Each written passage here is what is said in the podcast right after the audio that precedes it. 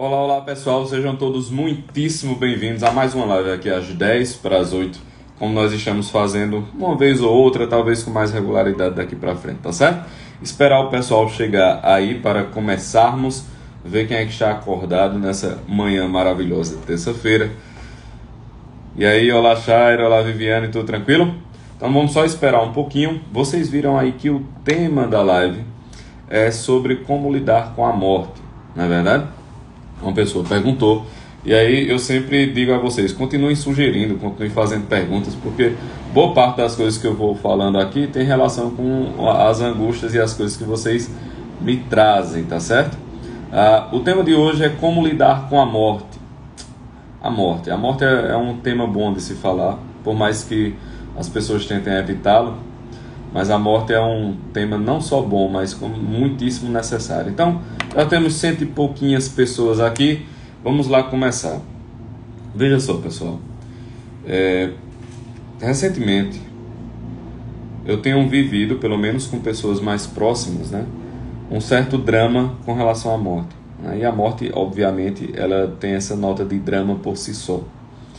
Então, você tem além disso a questão macro, né? Você tem a questão da doença, você tem a questão da, da, dos hospitais abarrotados, enfim, você tem todas essas coisas acontecendo. Você tem o medo das pessoas, o pânico que está sendo uh, disseminado assim aos quatro cantos. E tudo isso tem a ver com a morte e com a tentativa de não morrer por conta dos acontecimentos mais recentes, não é verdade? Então, feita essa pequena introdução, eu achei realmente necessário falar sobre isso. E vamos começar com o seguinte: perceba, pessoal, existe um certo mal-estar no mundo. Sabe quando você está num lugar e você está vendo uma situação constrangedora e você meio que finge que aquela situação constrangedora não está acontecendo? Sei lá, tem um casal discutindo é, de uma maneira meio humilhante, meio vergonhosa né, para uma das partes. Você olha aquilo e faz: Meu Deus do céu, eu não quero nem escutar esse negócio, porque chega a ficar agoniado. Então você tem uma criança ah, sendo absurdamente birrenta e mal educada no shopping, no supermercado, e a mãe sem conseguir controlar, com aquela vergonha terrível tomando conta do ambiente. Você faz, meu Deus, eu não vou nem olhar para esse negócio, que eu vou ter até raiva. Né? Veja, essas situações que geram esse mal-estar, que geram esse constrangimento, por estarem para nós tão deslocadas do que deveria estar acontecendo, nós tendemos a não olhar para ela exatamente para que aquele mal-estar não bata pesado na gente. Então, quando você tem um certo conceito de educação infantil e você olha aquele menino lá batendo no rosto da mãe, se jogando no supermercado, aquilo está tão errado. Você olha aquilo e diz: Meu Deus do céu, está tão descolado da realidade, está tão errado que a visão desse negócio me incomoda. Isso não deveria estar acontecendo. Quando você vê aquele casal discutindo de maneira humilhante, uma das partes humilhando a outra, ou uma das partes se colocando numa situação de, de, de subjugação diante da outra, na frente de todo mundo, cara, isso é tão errado. Para um relacionamento, isso é tão errado que o cara não suporta olhar. Você não aguenta olhar para aquele negócio, que aquilo dá um mal-estar. Como é que a pessoa aplica isso à morte? Existe um mal-estar no mundo desde que o mundo é mundo.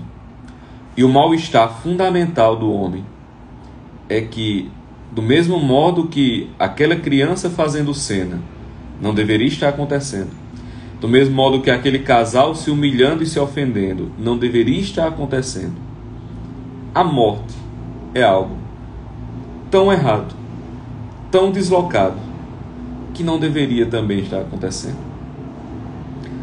Esse é o mal-estar fundamental da civilização. As angústias inteiras do homem não estão relacionadas com o fato de que a morte existe, estão relacionadas com o fato de que ela não deveria existir. A morte é algo tão estranho para nós, tão antinatural, que prova para nós que a nossa natureza material ela não é a única coisa da qual somos constituídos. Porque vocês já viram, minha gente, um, um leão tendo crises de consciência porque está próximo da morte ou porque seu companheiro ou seu filho morreu? Vocês já viram uma vaca fazendo isso, uma formiga? Você não tem essa, essa sensação no mundo animal. Quer dizer, embora a morte seja um evento natural, tal qual comer, levantar, dormir, você morre. Você come, almoça, levanta e você morre também. Então, a morte é um evento muitíssimo natural, mas para nós, ele, ela é um mal-estar. É como se ela não fosse correta, é como se ela não fosse adequada. A gente olha para a morte e, e diz assim: Meu Pai do céu, meu Pai do céu, está errado. Está errado. Então, a primeira coisa que a gente tem que entender: se a morte, ela para nós não é natural, isso significa que nós almejamos uma coisa que a gente não pode achar nesse mundo. Né? A gente almeja uma coisa que a gente não pode achar nesse mundo. E essa destruição, minha gente, essa eliminação da vida é a causa de que a gente faz as melhores e as piores coisas. Certo? Veja só. Nós temos esse desejo de viver, viver muito, viver em abundância. Mas nós olhamos para o lado e tudo o que nós amamos, a morte toca. Tudo o que nós amamos, a morte toca. Nós amamos a nossa saúde? Bem, a morte toca. Não, Pedro, mas eu estou vivo. Não tive nenhuma morte próxima. É verdade, mas você está envelhecendo. O envelhecer é um morrer. A velhice que todos nós passamos é uma modalidade de morte é uma pequena morte, é a morte que corrói aos poucos. Existe no mundo um certo caducar.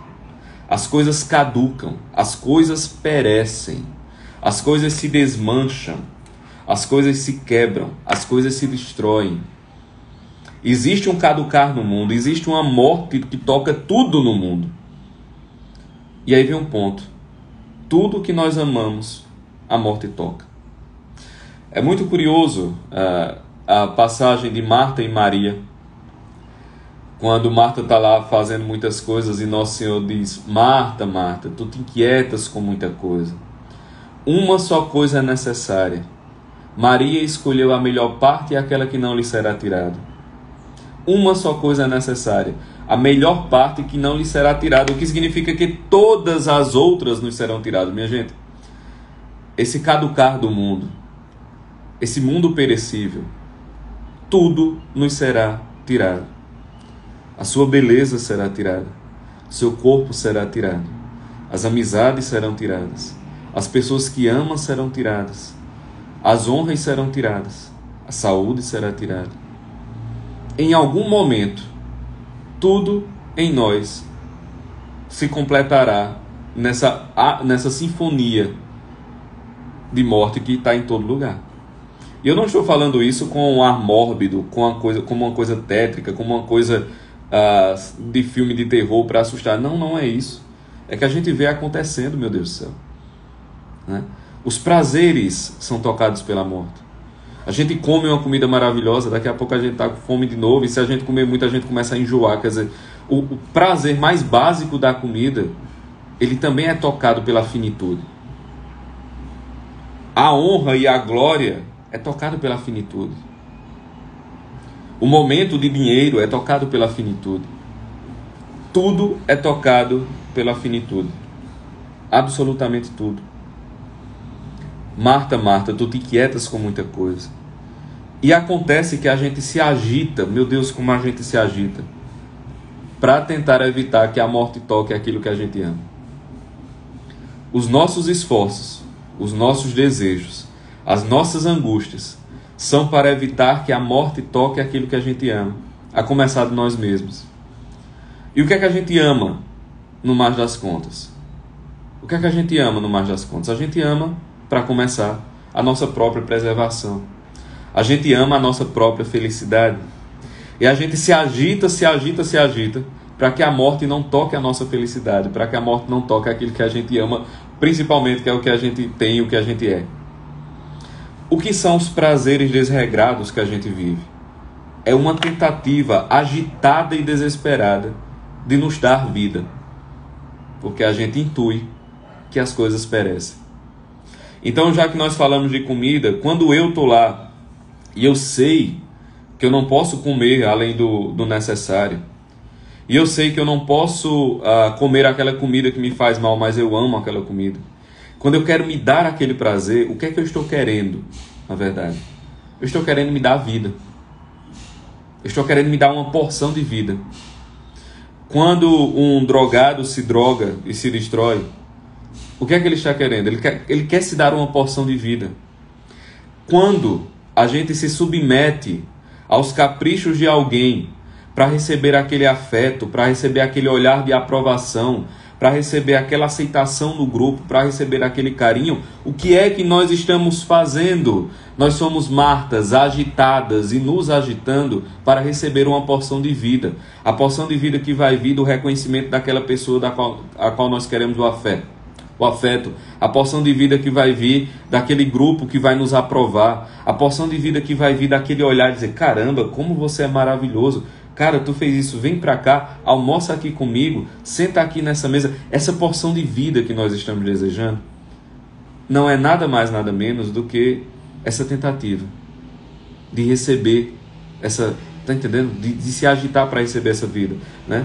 Ah, disseram aqui, é dopamina. Não, a dopamina é a manifestação física do desejo de vida. Né? Esse é o ponto. As motivações psicológicas do homem não são cerebrinas, não são químicas, não são corpóreas fundamentalmente. Elas são espirituais e se manifestam de maneira química, física e corpórea porque nós temos um corpo. Então, o, o, disparo de dopamina no cérebro, ele é uma manifestação física do desejo de amor e de vida que nós temos num nível mais elevado da nossa, do nossa espiritualidade. Quer dizer, a vida no espírito, ela controla e se manifesta através da vida física. Né? Então, nós temos esse desejo de vida. Nós temos esse desejo de vida. E a gente fica como martas agitadas, tentando manter a vida em nós. Qual é o problema? Marta, Marta Tu te inquietas com muita coisa. Uma só coisa é necessária. Maria escolheu a melhor parte, aquela que não lhe será tirada. Só existe serenidade, só existe equilíbrio para lidar com a morte quando a gente deixa de se agitar para manter a vida em nós, nesse desespero de manter a vida em nós, e a gente se abre para a única coisa que vai fazer com que a nossa vida permaneça para além desse mundo. Quer dizer, não há modalidade de esperança e de bem viver a morte se você não estiver enraizado na vida do Espírito. Não tem como. Eu fico pensando, minha gente, é, aquele pessoal, sabe? Aquele pessoal que vive do corpo, por exemplo. E, e é loucaço com isso, que não tem problema você viver do corpo. Você é um fisiculturista, você é modelo, enfim, você vive da sua beleza, você vive do seu corpo. Mas não tem problema nisso. Agora, quando você fica completamente fixado nesse negócio, eu fico imaginando o que é uma mulher que fez da sua vida ser um sex symbol quando ela começa a envelhecer. Meu Deus do céu, isso deve ser muito desesperador. Deve ser muito desesperador. Muito. Você vive da beleza do seu corpo e você vai olhando para o espelho a cada dia você está envelhecendo. Você vive da capacidade de garotas e mulheres que você consegue pegar, que você consegue sair, do prazer que você consegue dar em horas performáticas de sexo. E você, homem, está envelhecendo a olhos claros. Se você faz disso a sua vida, é desesperador. Você tem todo o dinheiro para aproveitar e mandar e tirar e colocar. Você faz tudo o que está ao seu alcance porque você tem poder. Mas você está envelhecendo, meu filho. Gerações mais novas estão surgindo, pessoas mais capazes estão surgindo. E a glória que você ama está sendo tocada pela morte. Quem vive única e exclusivamente para as coisas desse mundo está fadado ao desespero por quê? Porque a morte toca tudo aquilo que a gente ama. Então, uma primeira coisa sobre a morte, ela existe, ela toca tudo que a gente ama. E nós vivemos como martas agitadas, tentando com a nossa própria força manter essa vida em nós. Manter essa vida em nós. Qual é o ponto? Qual é a mudança para lidar com a morte? Uma das mudanças é o seguinte: se a morte toca tudo aquilo que a gente ama, algo que vai nos dar força para viver com essa realidade é cumprir bem os deveres do amor. Guardem isso. O cumprimento dos deveres do amor é o antídoto à destruição da morte. O que isso quer dizer? Que a morte vai deixar de acontecer? Não.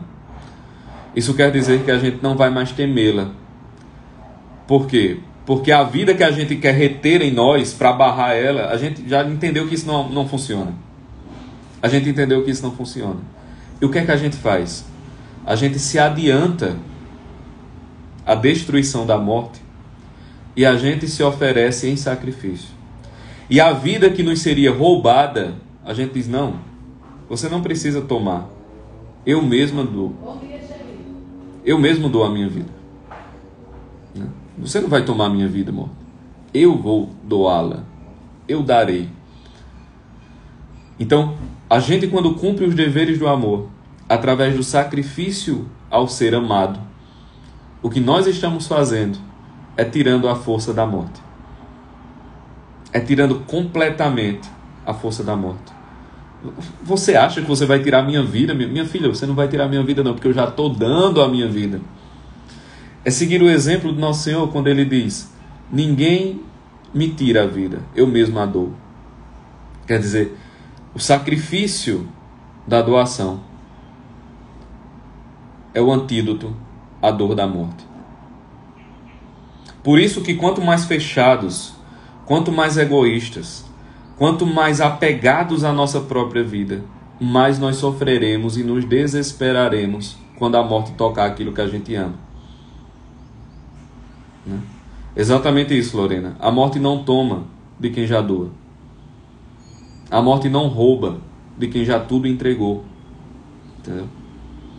Essa é a razão pela qual quando a gente cumpre os deveres do amor e a morte toca o ser amado, meu Deus do céu, a dor é muito diferente. Você sente a saudade, você sente a falta, mas você olha para todos os lados e diz assim: não faltou nada para fazer.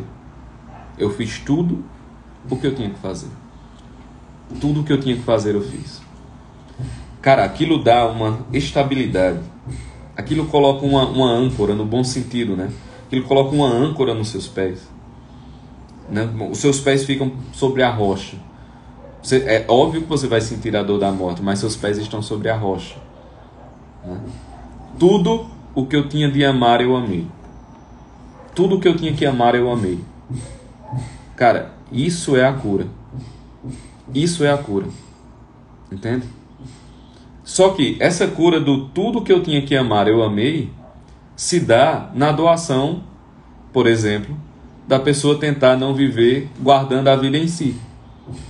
Da pessoa não se deixar abater pela loucura da gula, que é uma maneira de manter a, gula em si, a manter a vida em si, não se abater pela avareza, que é uma maneira de tentar manter a vida em si, o poder de possuir né? Não se deixar levar pela ira, que é uma tentativa de manter a vida em si, ou seja, de realizar aquilo que você considera que deve ser realizado por sua própria força. Dito de outro modo, né? viver as virtudes é uma maneira de não deixar a morte lhe tocar. Entendeu? Porque viver as virtudes é uma maneira de você entregar a sua vida já antes que a morte toque esses pequenos sacrifícios, botem na cabeça: cumprir os deveres do amor. Cumprir os deveres do amor. Quem cumpre os deveres do amor, a morte não o constrange. Não há constrangimento para quem cumpre os deveres do amor. Só que às vezes a gente não cumpre os deveres do amor. Aliás, na maioria das vezes a gente não cumpre os deveres do amor, na verdade. E o que é que acontece quando a morte toca e a gente não cumpre os deveres do amor? A gente tem que cumprir um outro dever do amor, que é a humildade de aceitar a situação e perdoar-se por ter sido miserável e não ter cumprido os seus deveres. E eu lhes digo, isso é mais duro do que uma vida de sacrifício. É mais, é, é mais difícil. Não estou dizendo que é fácil, não. É mais difícil. É mais duro que uma vida de, inteira de sacrifício. Entendeu? Você olhar e dizer assim: caramba, isso daqui eu não fiz. E agora? Não há mais o que fazer. E agora? Agora eu tenho um outro dever do amor para cumprir. Que é a humildade de perceber-me pequeno e não me uh, destruir por isso. Quer dizer, não ser orgulhoso a ponto de me espantar e me escandalizar com a minha miséria. E olhar e dizer: realmente, eu fui miserável, não consegui realizar. Mas isso é próprio da minha pequenez. Vocês entendem o que eu estou dizendo? Não é uma, uma indulgência de passar a mão na cabeça por uma falta. É a humildade de você dizer assim: eu, eu, não, eu não consegui. Pô, não consegui. Mas o bom Deus sabe de todas as coisas. Eu vou entregar essa minha lacuna ao bom Deus. Pedir perdão pela minha miséria e viver em paz. E a partir desse movimento de amor, cumprir os deveres do amor que ainda me sobram. Cumprir todos os deveres do amor. E aí, quando você faz isso, você tem. Os outros deveres começam a pular na sua frente. É, uma, uma amiga perdeu recentemente o marido, o marido jovem, né? E tem dois filhinhos pequenos. E eu, eu olho para a situação dela e digo assim: meu Deus, uh, isso é alguém que tem tudo para não se deixar vencer pela dor momentânea. Porque ela, ela escreveu claramente que ela fez tudo o que podia para salvá-lo tudo o que ela podia fazer para salvá-lo, ela fez. Foi fiel até o fim. Cumpriu todos os deveres do amor para com ele, o máximo que conseguiu. E à sua frente tem dois amores, que ela também tem uma vida de deveres para com ele. Eles dois, os dois molequinhos. E ela está lá, cumprindo os deveres do amor. Cara, essa pessoa vai escapar essa pessoa vai viver e, e viver bem e viver em abundância. Tão logo, tão logo a, a dor inicial né, do, do absurdo da morte, o mal-estar da morte baixe um pouco, essa pessoa vai escapar. Porque ela cumpriu e os deveres do amor estão na sua cara. Né? A grande pergunta é, minha gente, quais são os deveres do amor que nos faltam hoje? Se a morte nos visitasse hoje, e ela pode nos visitar hoje, se a morte visitasse alguém que nós amamos hoje, se ela tocasse com a mão pesada assim, tocasse com a mão pesada, tudo aquilo que nós amamos, como nós estaríamos? Nós poderíamos olhar, sentir a dor, daquele peso da morte tocando e dizer assim: eu sei. É destruidor. É um mal-estar quase insuportável. Mas eu cumpri os deveres do amor. Mas eu cumpri os deveres do amor. Coloquem essa expressão na sua cabeça, e por isso que eu estou repetindo ela. Cumprir os deveres do amor. O amor tem um, uma série de deveres. E esses deveres implicam o nosso sacrifício para realizá-los em menor grau. Ah, é, é não se irar quando a situação chega, é sorrir mesmo sem tanta vontade, é cuidar da pessoa, é doar-se, é dar esmola, é cuidar dos outros. Vocês entendem? Esses são os deveres de amar. Esses são os deveres do amor. Quando a gente, quando a gente cumpre os deveres do amor, nós cumprimos aquilo. Ninguém toma a minha vida eu mesmo a dou. Quando a gente cumpre esses deveres, a gente pode dizer: Morte, onde estás? Qual a tua vitória? Qual a sua vitória? Me diga. O que é que você está se gabando, minha filha? Você não está tomando nada de mim, não. Eu já entreguei tudo há muito tempo. Como é que você pode roubar algo que eu mesmo doei? Como você pode tomar algo que eu mesmo doei? Então, o cumprimento dos deveres do amor é o exercício de sanidade, é o exercício de equilíbrio. E é isso que nos vai colocar numa posição saudável com relação à morte, que existe, que nós estamos submetidos a essa corrosão, né? desde a velhice até a, a os imprevistos, até as possibilidades uh, de, de queda, as possibilidades de qualquer outra coisa que possa nos tocar. Mas a morte toca tudo que é aquilo que a gente ama. E a única modalidade disso acontecer sem desespero é que a gente ame tudo aquilo que a morte toca antes dela tocar. Né? É cumprir com o máximo de fidelidade possível os deveres do amor. E, na impossibilidade de cumpri-los com perfeição, cumprir um outro, que é perdoar-se e não olhar com orgulho e com soberba para a própria miséria, né? mas olhar com humildade e seguir em frente. Tá certo? Então, pessoal, é isto. Essa foi a nossa pequena meditação de hoje, né? A live sobre um aspecto, claro, tem, tem muita coisa a ser falada sobre isso, mas só um aspecto que me ocorreu, tá certo? Dei um print, beleza? Dei um print, isso é, isso é muito importante. O, o Instagram deu uma reduzida no alcance, então dei um print, sobretudo nesse momento aí de Covid, nesse momento de pânico generalizado, né? Então deem um print, falem sobre essa live, escrevam, façam vídeos me marcando, dizendo o que vocês aprenderam, o que vocês viram, o que mais tocou vocês, a frase que mais tocou, o que mais, o que mais entrou no coração de vocês.